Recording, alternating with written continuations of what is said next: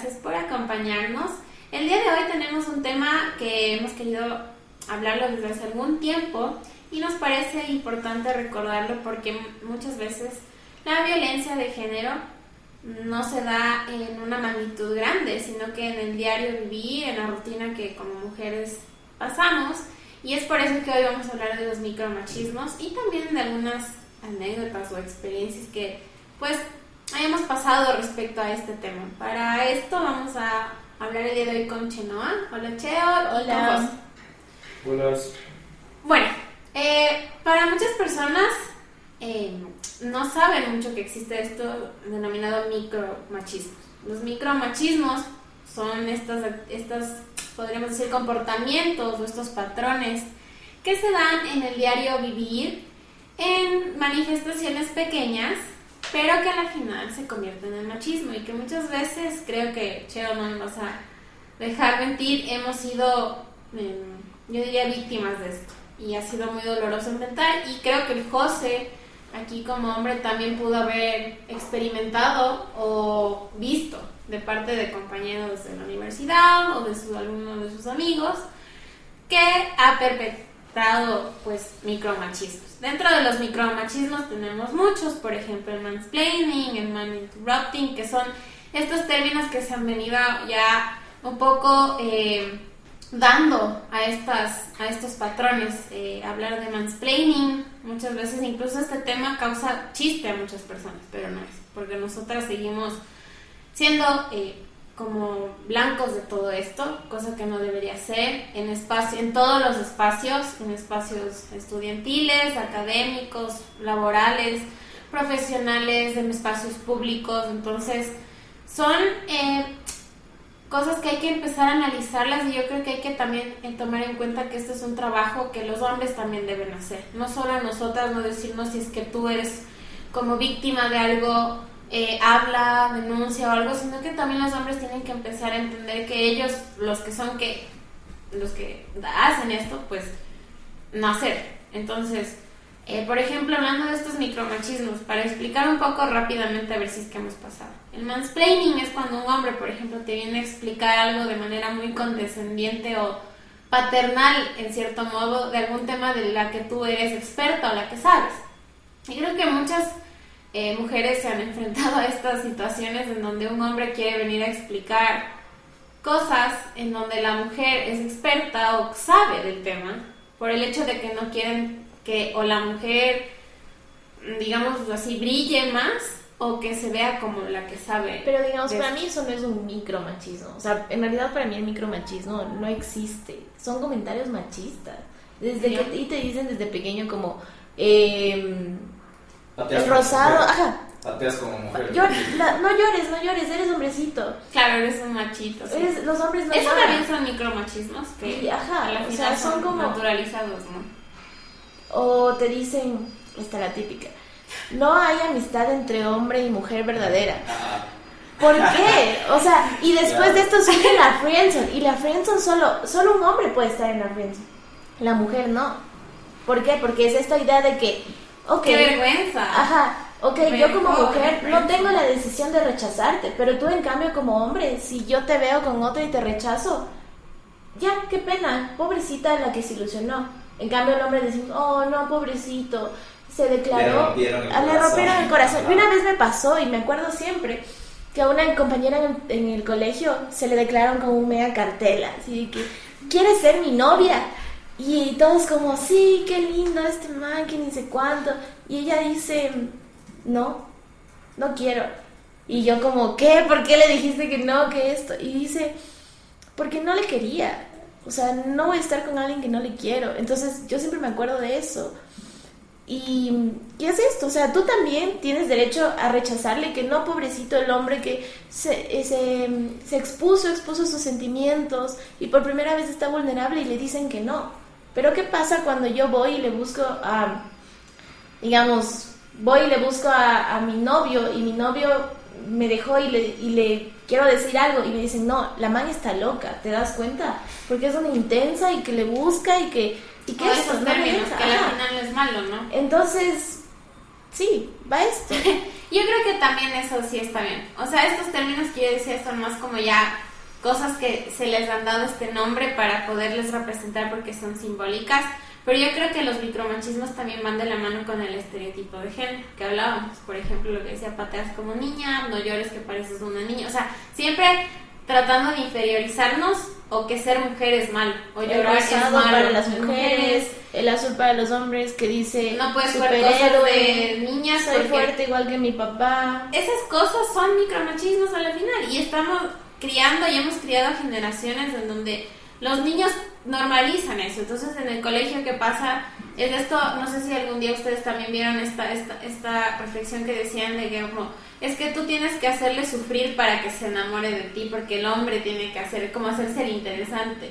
O son estas cosas que tú te preguntas y dices como, Tienes que demostrarle que tú estás en el control. Hay una, hay estas cosas, ¿no? Y hay una canción que dice de este cantante famoso que es Kurt, ni sé cuánto, dice La mujer perfecta. Y yo escuchaba esa canción y todos, ay, qué hermosa canción. Decía que ella no sale a fiestas, le gusta leer libros. Yo decía, yo me gustan las fiestas, o sea, me gusta leer, pero no es que sea una rata de biblioteca, hace la, la diferente. Y es como, no se adapta a mi idea de que como soy, o sea, una persona, una mujer me considero extrovertida.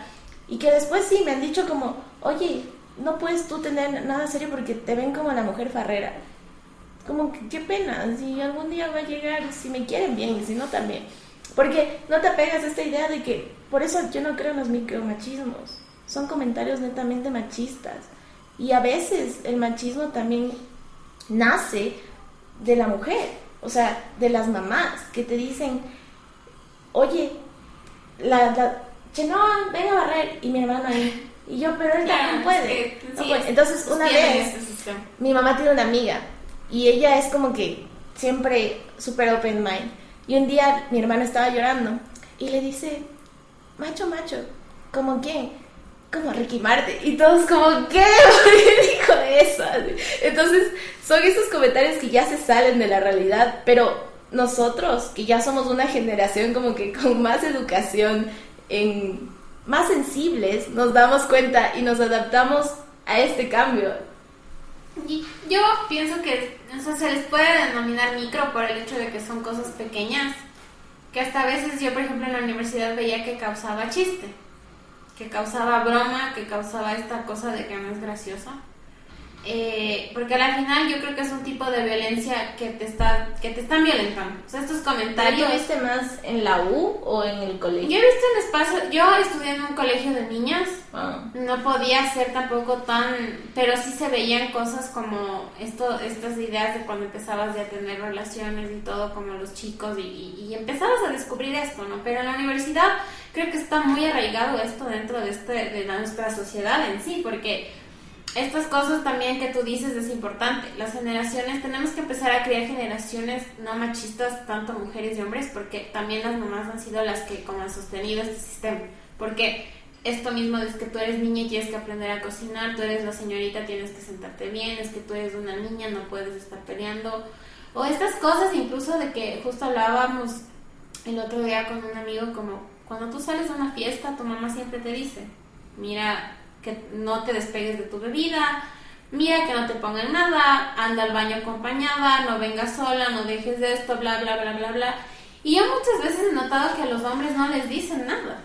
En cambio ahí es el papá el típico que les celebra, ¿no? Como mi hijito vaya, usted es un macho, vaya a ver cuántas mujeres puede como conquistar y todo. Y ahí se ve una diferencia clarísima de que también estamos sosteniendo nosotras, porque nadie debería violentarnos, por ende nadie debería precautelarnos de decirnos como miren qué les ponen en sus bebidas. O si estoy yo tomada o drogada, nadie debe hacerme nada. Pero a los hombres yo nunca he visto que como les digan, cuídate, no vayas solo al baño, en cuestión de como violencia. Eh, de, de, género, decía así. Nosotros por ser mujeres recibimos esto. Entonces, yo notaba mucho en la universidad esto también, por ejemplo, esto que te digo que al final son, ¿no? Por ejemplo, cuando un hombre te quiere explicar algo que tú sabes, es como, disculpa, pero no. O sea, estas cosas también. Y, la, situación que tú decías y comentabas también, Chavo, que en el diario vivir estamos pasando como es que tú eres, eres una señorita o yo soy hombre, yo soy un macho, yo soy esto. A la final siguen siendo estos micromachismos porque son al diario. Yo he visto que es súper horrible porque es como, pero es que todo les molesta o todo les, les, les, les, incomoda. nadie se va a casar contigo por ese carácter que tienes. Es, como que dentro... Mm, no está bien ser... Mm, ahora es como la esta catalogación de como es que eres agresiva por tener carácter. Eres como violenta por tener esta voz fuerte. Y he visto muchas mujeres ahora que son así, me alegra un montón, que paran. Yo he parado muchas veces estas cosas en, en compañeros porque al final si tú no paras, y yo aquí también quiero hablar algo de que muchos hombres se tapan entre ellos. O sea, es como en estos grupitos que hacen estas bromas, estos chistes, y no hay uno que pare y diga, oigan, no está bien lo que estamos diciendo, o no está bien lo que estamos diciendo. O sea, ser cómplice de esto, aunque tú no hagas esa broma, entre comillas, o ese comentario, también te hace parte del problema. Porque tú estás dentro de este lugar en donde tú dices, oigan, no está bien esto no se dice esas cosas, qué les pasa y empezar a hacer estas reflexiones dentro de estos grupos en donde tal vez no hay una mujer y si tú estás siendo parte de esto es decir como parar, porque la complicidad también es violencia, o sea, no porque tú no la perpetes eh, directamente no quiere decir que no eres parte de esto, ¿no? Entonces yo también creo que hay que hacer estas, como romper este hilo, porque muchas veces es de esto mismo, de que los hombres tienen miedo de hablar porque decir como voy a quedar mal en el grupo o ya no voy a verme tan así como macho dentro de, esta situación incluso comentarios que van más allá como creer que por ejemplo estas, usar estas palabras como maricón o ser gay es malo que no es malo pero lo han catalogado como algo de debilidad o sea ser mujer o ser esto es como malo inferior o lo peor que te puede pasar y no está bien. O sea, a mí me molesta mucho inferiorizarnos, como pateas como niña, lloras como, niña, corres como niña, este deporte no es para niñas. Eh, todas estas situaciones son micromachismos. Y nosotros hemos crecido en esto, o sea, desde chiquitas es verdad.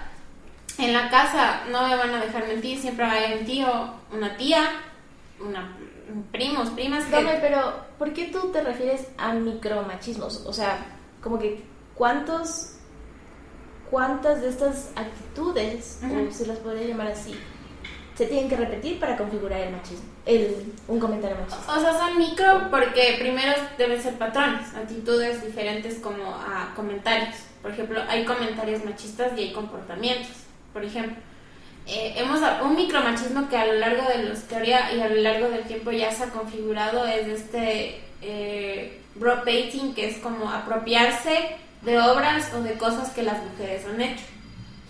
Ese es un micromachismo que a lo largo de los años, si ustedes van e investigan, muchas mujeres han sido robadas eh, obras de arte, poesía, canciones, literatura y han sido puestas bajo nombres de hombres. Y esto ha pasado en mucho, o sea, esto es historias que han pasado. Ese es un comportamiento, ese es un comportamiento machista que no es como yo te pego o yo te violento físicamente, pero te estoy haciendo un tipo de violencia que es silenciosa y es normalizada. Y esto por mucho tiempo se pasó. Después, eh, incluso hay un libro en donde salen mujeres anónimas, en donde tuvieron que sacar los nombres y decir yo era la dueña de esto, no él. Entonces, es súper duro, porque son micromachismos y por eso me refería. El man, interrupting, aunque muchos se burlan cuando yo explico esto. Que un hombre te interrumpa cuando estás hablando muchas veces. Y esto pasó justamente la última vez que, no sé si ustedes se acuerdan, cuando Kamala Harris tuvo esta, esta, este debate con, el, con Mike Pence, que iba a ser los dos vicepresidentes.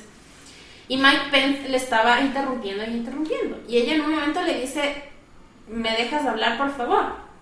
¿Me dejas hablar? Yo estoy hablando. Entonces, estos comportamientos pueden ser chistosos porque yo, como te digo, cuando hablo y enseguida es como, pero ustedes también nos interrumpen a nosotros.